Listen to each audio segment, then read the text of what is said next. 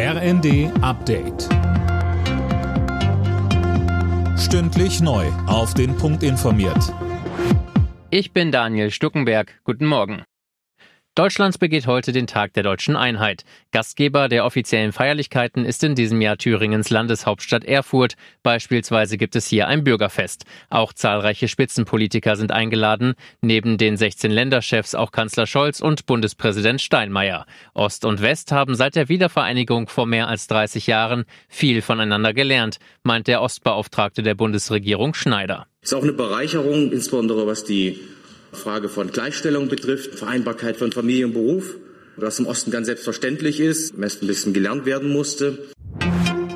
Keine Entscheidung bei der Präsidentschaftswahl in Brasilien. Laut Wahlbehörde gibt es Ende Oktober eine Stichwahl zwischen dem linken Kandidaten Lula und Amtsinhaber Bolsonaro. Nach Auszählung fast aller Stimmen erreichte Lula knapp 48 Prozent der Stimmen. Bolsonaro knapp 44 Prozent. Umfragen hatten Lula im Vorfeld deutlicher vorne gesehen. Deutschland plant weitere Waffenlieferungen an die Ukraine. Das hat Verteidigungsministerin Lamprecht in der ARD angekündigt. So soll gemeinsam mit Dänemark und Norwegen der Bau von 16 Panzerhaubitzen finanziert werden.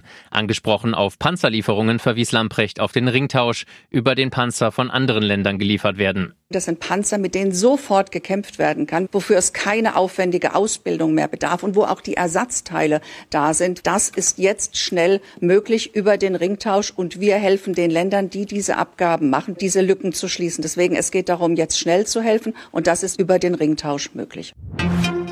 Schalke 04 hat in der Fußball-Bundesliga eine Heimniederlage hinnehmen müssen. Die Gelsenkirchener unterlagen dem FC Augsburg trotz Überzahl mit 2 zu 3. Im ersten Sonntagsspiel hatten sich Hertha und Hoffenheim zuvor mit 1 zu 1 getrennt.